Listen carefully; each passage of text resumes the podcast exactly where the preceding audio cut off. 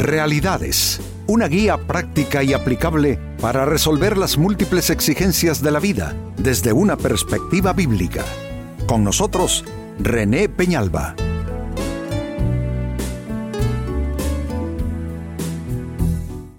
Amigos de Realidades, sean todos bienvenidos. Para esta ocasión nuestro tema, Dios, fuente de paciencia y ánimo.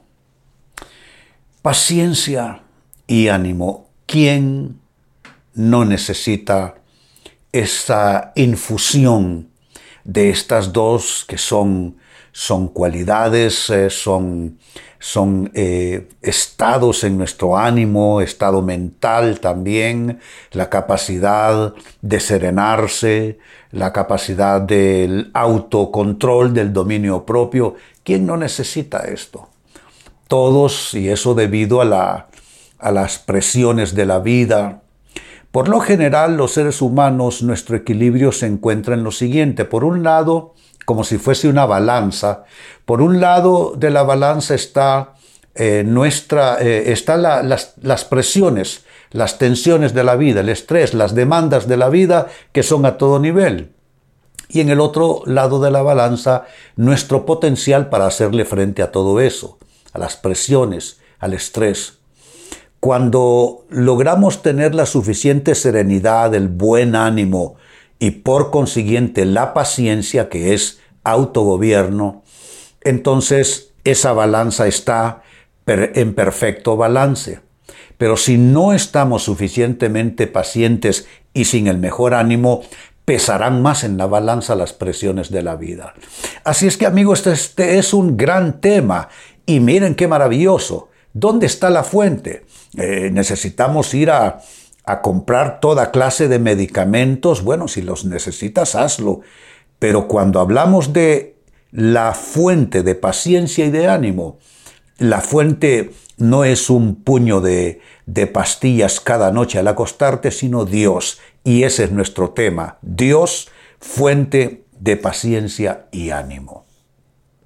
Atención a lo que escribe Pablo en su carta a los Romanos capítulo 15 y versículo 5. Dice así, que Dios, quien da esa paciencia y ese ánimo, noten cómo describe a Dios, que Dios, quien da esa paciencia y ese ánimo, los ayude a vivir en plena armonía unos con otros, como corresponde a los seguidores de Cristo Jesús.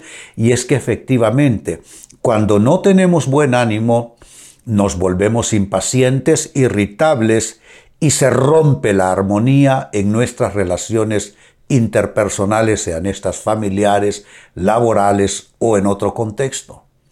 Es que Qué importante, cuán importante es tener el mejor ánimo. Bueno, del ánimo la Biblia dice lo siguiente y es asombroso. Dice, el buen ánimo soportará la enfermedad, mas ¿cómo resistirá la persona con ánimo angustiado? Efectivamente. Sin un buen ánimo los problemas pesan más y hasta la cosa más minúscula se torna en un gran drama. ¿Por qué? Es que el ánimo es tan importante, tanto así que la persona se recuperará, si estuviese enferma, se recuperará fácilmente si goza de buen ánimo. No, esto es algo muy necesario. Ahora, la buena noticia es que Dios nos la da. Dice Dios, quien da esa paciencia y ese ánimo, los ayude a vivir en plena armonía. Ahora, la pregunta se hace obligada a continuación. ¿Cómo recibes de Dios paciencia y ánimo? Si es Dios quien te, los imparte, si es Dios quien te pone en un estado eh, armónico con todo y todos los que te rodean, ¿cómo es que puedes recibir esto de Dios? ¿Cómo recibes de Dios paciencia y ánimo? Atención a lo que sigue. Como primera respuesta, recibes paciencia, recibes buen ánimo de parte de Dios si comes y bebes, y mira qué expresión utilizo, si comes y bebes de su palabra. Comer y beber es, amigos, lo más básico, lo más esencial, lo más primario para la supervivencia del ser humano. El ser humano necesita el alimento y necesita del agua para poder sobrevivir. Sin comer y sin beber lo necesario, el ser humano muere, perece. Pues bien, la palabra de Dios entra en ese mismo nivel de nuestra necesidad de supervivencia. Necesitamos comer y beber la palabra de Dios. La palabra de Dios puede nutrir nuestro espíritu, la palabra de Dios puede devolvernos el ánimo que está por los suelos, la palabra de Dios puede impartirnos fe, la misma Biblia dice, la fe viene por el oír y el oír la palabra de Dios. La fe se convierte en un escudo frente a las grandes luchas de la vida. La fe nos da la fortaleza para vencer las adversidades. Es que sin fe la vida no es posible, amigos. Y la fe precisamente eh, es impartida a nuestro espíritu por la palabra de Dios. Eh, la fe nosotros no la podemos producir y si bien es cierto hay una fe natural que todos los seres humanos tenemos, esa fe especial que es de naturaleza espiritual solo puede venir en conexión con la palabra de Dios en nuestras vidas. Así es que si tú quieres recibir de Dios esa paciencia y ánimo que necesitas para salir adelante, comienza a comer y a beber, yo diría que así como te sientas en tu mesa tres veces al día, pues tú comiences a ponerle horario a tu tiempo especial para alimentar tu espíritu comiendo y bebiendo de la palabra de Dios. Segunda respuesta, ¿cómo recibes de Dios paciencia y ánimo? Si comienzas a drenar penas y a soltar cargas en oración. Drenar tus penas, soltar tus cargas, ¿dónde? ¿Cómo? En la oración. Dice la palabra de Dios en el Nuevo Testamento, echando toda vuestra ansiedad sobre Él, porque Él tiene cuidado de vosotros. ¿La oración tiene un efecto terapéutico sobre nuestras vidas? Sí sí tiene un efecto terapéutico. La oración entonces, amigos, no es cosa de solo de espiritualidad, que a veces decimos y pensamos, bueno, es que oran los cristianos que son espirituales, esos que conocen más profundamente las cosas de Dios. Pues fíjate que sí y no. Sí, pero no en el sentido de que oran aquellos que han aprendido que eso es parte de la supervivencia. Si tú no drenas tus penas y si tú no sueltas tus cargas, eso se hace en la oración, mediante la oración, entonces te vas a te vas a enfermar por dentro, te vas a intoxicar de todo aquello que te ha venido cargando y que te ha estado lastimando. Por eso hablamos de drenar tus penas y soltar tus cargas en oración. Dice una de mis escrituras favoritas, echa sobre Jehová tu carga y Él te sustentará. Mire qué interesante concepto, recibir sustento de Dios. Sustento es alimento, sustento es fuerzas. Dios te puede sustentar si tú aprendes a descargarte en Él entonces creo que necesitas cambiar tu concepto de la oración, no es cosa de espiritualidad, es cosa de dependencia en Dios, es cosa de, de drenar en Dios todo aquello que nos puede, eh, nos puede ofuscar y puede acabar con nuestra paz. La oración entonces es tan, pero tan, pero tan importante. En mi caso, el modelo de oración que sigo es el modelo de Daniel. Daniel buscaba la oración tres veces al día y yo lo recomiendo altamente. No es, que, no te tienes que ir a meter a un templo, tú puedes, no sé, escaparte un ratito eh, en, en tu trabajo y ahí en el cuarto de baño hacer una corta oración, pero poderosa, eso te descarga y te prepara para seguir adelante. Eh, y dos momentos importantísimos para orar son al nada más uno levantarse y cuando uno ya se va a la cama son dos momentos donde la oración es absolutamente insustituible. Entonces, uh, drena tus penas y suelta tus cargas en oración. Es la segunda manera como recibes de Dios paciencia y ánimo. Tercera manera como puedes recibirlos. Buscar, esperar y recibir su guía y su consejo. Eh, ¿Podemos vivir sin que Dios nos hable? Pues fíjense que no. Sin voz de Dios vamos al despeñadero.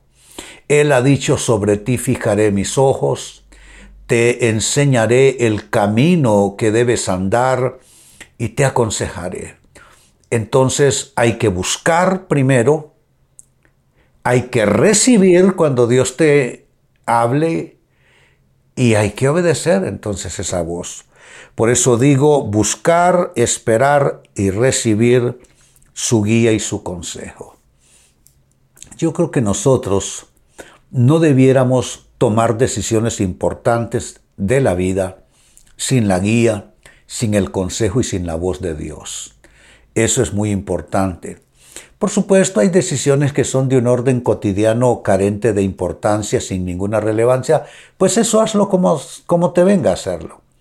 Pero si te vas a jugar el futuro de tu familia, si te vas a jugar tu propio futuro y tu proyecto de vida, si esto tiene que ver con apartarte o no del propósito de Dios, del diseño de Dios para tu vida, claro que necesitas orar. No se debe tomar decisiones importantes sin oír la voz de Dios. Y dije orar hace un instante porque es un equivalente. Mayormente Dios tiene más facilidad por la dificultad que nosotros planteamos de hablarnos cuando estamos concentrados en oración con Él. Pero que no quita ¿eh? que Dios puede hablarnos en cualquier momento, mientras conducimos el auto, cuando estamos en el trabajo o en la casa, en cualquier otro lugar. Lo importante es buscar, esperar y recibir su guía y su consejo. Y finalmente, ¿cómo recibes de Dios paciencia y ánimo si permites su enseñanza y corrección? Esto es diferente de consejo. Enseñanza y corrección. Consejo es, no hagas esto o yo te abro una puerta, ve por ella. Eso es consejo. Enseñanza y corrección es otra cosa. Ya son las grandes lecciones de vida donde nosotros debemos superar situaciones de nuestras personas, de nuestras vidas. Debemos fortalecer áreas de fragilidad debemos de aprender esas grandes lecciones importantes para obtener la victoria, enseñanza y corrección. La enseñanza y corrección no implican que Dios esté enojado con nosotros, no es así. La enseñanza y corrección básicamente es lo que hacemos con nuestros hijos. Nadie nace ya enseñado en todo, necesitamos ir aprendiendo, para eso están las escuelas, para eso está el colegio, la universidad, para eso están los hogares, pero también está Dios. Dios nos puede enseñar y Dios nos puede corregir en áreas de nuestras vidas donde otros fracasaron con su enseñanza y corrección. ¿Cuántas veces te lo dijeron en tu casa tus padres y nunca hiciste caso? Pues no quedó más remedio que Dios te lo enseñara en el camino de la vida. Pero dice la Biblia que no debemos despreciar ni fatigarnos de la enseñanza y corrección de Dios porque es una muestra de su amor, porque todo padre que ama a su hijo lo corrige y lo disciplina y lo enseña. Vuelvo al texto bíblico de inicio, Romanos capítulo 15 y verso 5.